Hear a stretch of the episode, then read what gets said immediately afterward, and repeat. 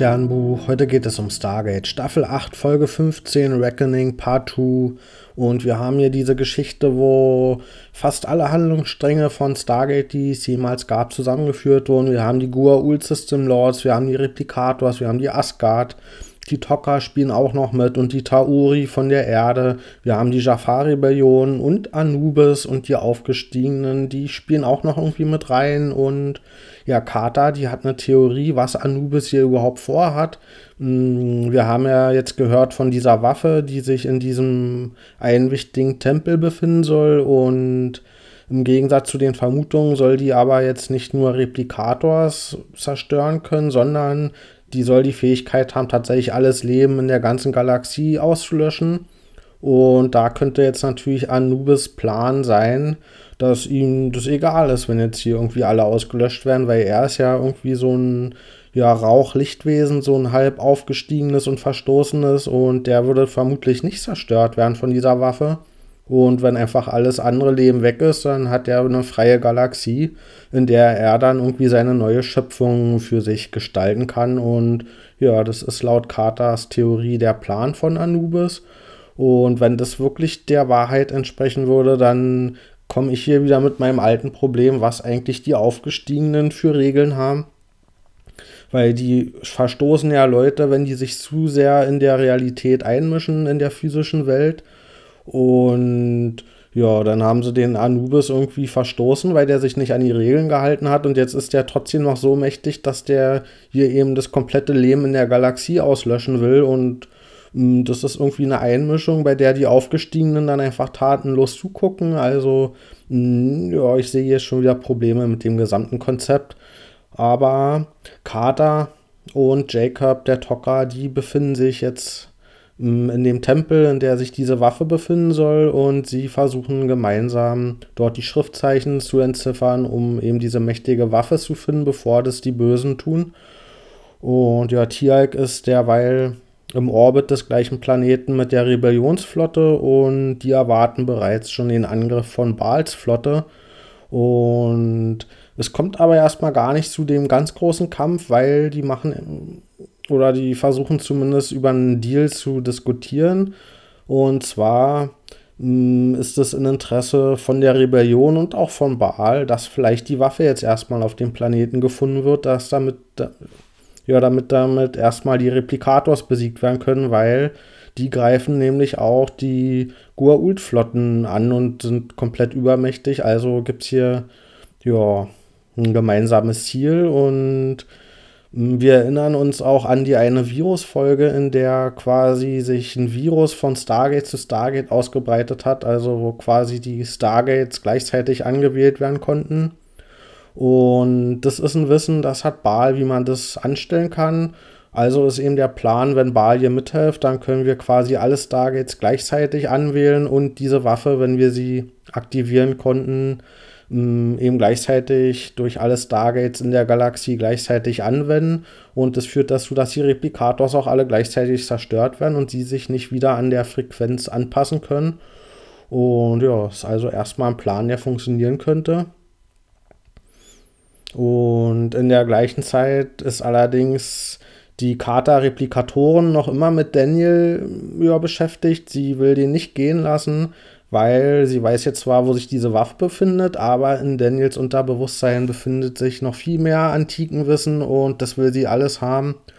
Und damit Daniel da irgendwie kooperativ ist, mm, sagt sie, dass sie die Erde verschonen wird und einfach nur alle anderen auslöschen wird. Und mm, ja, jetzt ist hier das ist ein Deal, mit dem Daniel nicht übermäßig zufrieden ist und vor allen Dingen stellt sich jetzt hier wieder die Frage der Kompatibilität zwischen ja, Replikatorstruktur oder so künstliche Intelligenz und dieses Antikenwissen, mh, weil nämlich Daniel Zweifel hat, dass Carter überhaupt genug Rechenpower mh, ja, dafür hat, um dieses ganze Wissen zu verarbeiten. Und ja, das fand ich ganz gut, dass hier die Frage dort mit der Kompatibilität doch wieder aufgegriffen wurde. Das ging mir irgendwie in der letzten Folge zu schnell dass hier die Kata-Replikatoren das Wissen von Daniel sich anzapfen konnte und deswegen fand ich das ganz schön, dass hier doch wieder diese Inkompatibilität mit ins Spiel kam und ja, dass dieses antiken Wissen vielleicht eine Art von Wissen ist, was diese Replikatoren gar nicht so gut verarbeiten kann. Und dadurch, dass sie ins Unterbewusstsein von Daniel da irgendwie so rumforscht und nach seinem antiken Wissen forscht, das führt dazu, dass Daniel jetzt ein paar von seinen antiken Kräften auch zurückbekommt. Und mit diesen Kräften erfährt er zum Beispiel, hm, dass das alles eine Lüge ist, was die Replikatoren ihm da erzählt hat und dass die Erde in Wirklichkeit schon angegriffen wurde und nicht verschont wurde, weil die Replikators, die brauchen nämlich viel mehr Rechenpower, um dieses ganze antiken Wissen verarbeiten zu können und das kriegen sie nur, indem sie mehr Replikators bauen. Und ja, deswegen greifen die jetzt an, an allen Ecken weiter an und versuchen neue Materie quasi umzubauen. Und ja, O'Neill ist dabei jetzt im Stargate Center damit beschäftigt, das irgendwie zu verteidigen von dem Angriff.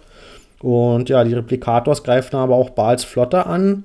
Und ja, das sieht gar nicht mal so gut aus für Baal. Aber die Rebellion, die ja kurz vorher mh, mm, ja noch verstritten waren, die helfen tatsächlich mit, weil die brauchen nämlich Baal, um ja diesen Virusplan umzusetzen. Also, dass sich diese Anti-Replikator-Waffe ja, durch, das, durch die ganze Galaxie ausbreiten kann. Und deswegen muss jetzt hier Baal erstmal noch beschützt werden. Und die Rebellion kämpft jetzt hier also gegen ihren Erzfeind.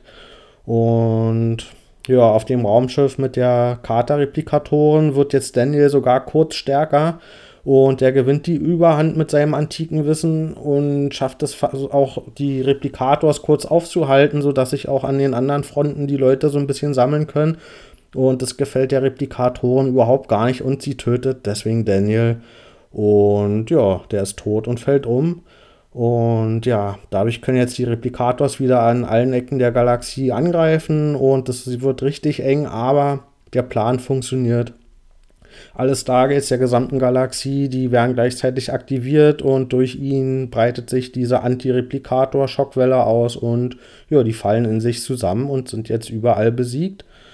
Und diesen Moment, den nutzt jetzt Baal aus, um zu sagen, okay, jetzt brauchen wir ja die Rebellion gar nicht mehr. Die Replikators, gegen die Baal selbst keine Chance hatte, die sind jetzt alle weg. Also nutzt er diesen Moment aus, um jetzt doch die Rebellion anzugreifen. Und der ist auch zahlenmäßig komplett überlegen und das müsste eigentlich locker für ihn laufen. Allerdings kommt es zu einem Aufstand seiner Jafar also die haben sich hier im Geheimen der Rebellion angeschlossen und Baal hat keine Leute mehr, die für ihn die Schiffe steuern und deswegen bleibt ihm nichts anderes übrig, als in letzter Sekunde noch wegzubeamen.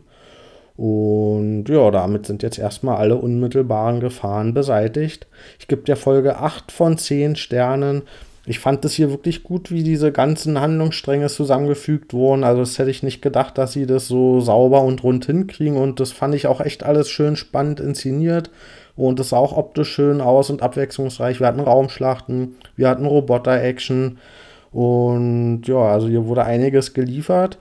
Hm, ich fand nur am Ende diese Story-Entscheidung, die war gar nicht so mutig, wie das am Anfang wirkte, dass sie hier wirklich diese ganzen Handlungsstränge hm, auffahren und vielleicht auch beenden. Und dadurch, dass jetzt aber hier die Replikators diese Niederlage gekriegt haben, hm, hat das für, ja, für diesen Handlungsstrang Auswirkungen, aber der Rest ist im Grunde, die können jetzt so weitermachen, wie sie das zuvor gemacht haben mit ihren Machtgerangel in der Galaxie.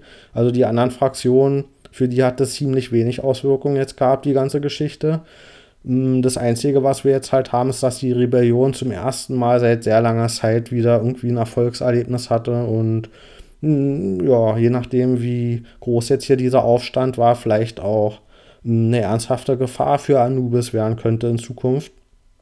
Mm, ja, das ist hier so vielleicht die größte Veränderung in diesem ganzen Stargate-Universum, mm, ja, in diesem ganzen Mächteverhältnis.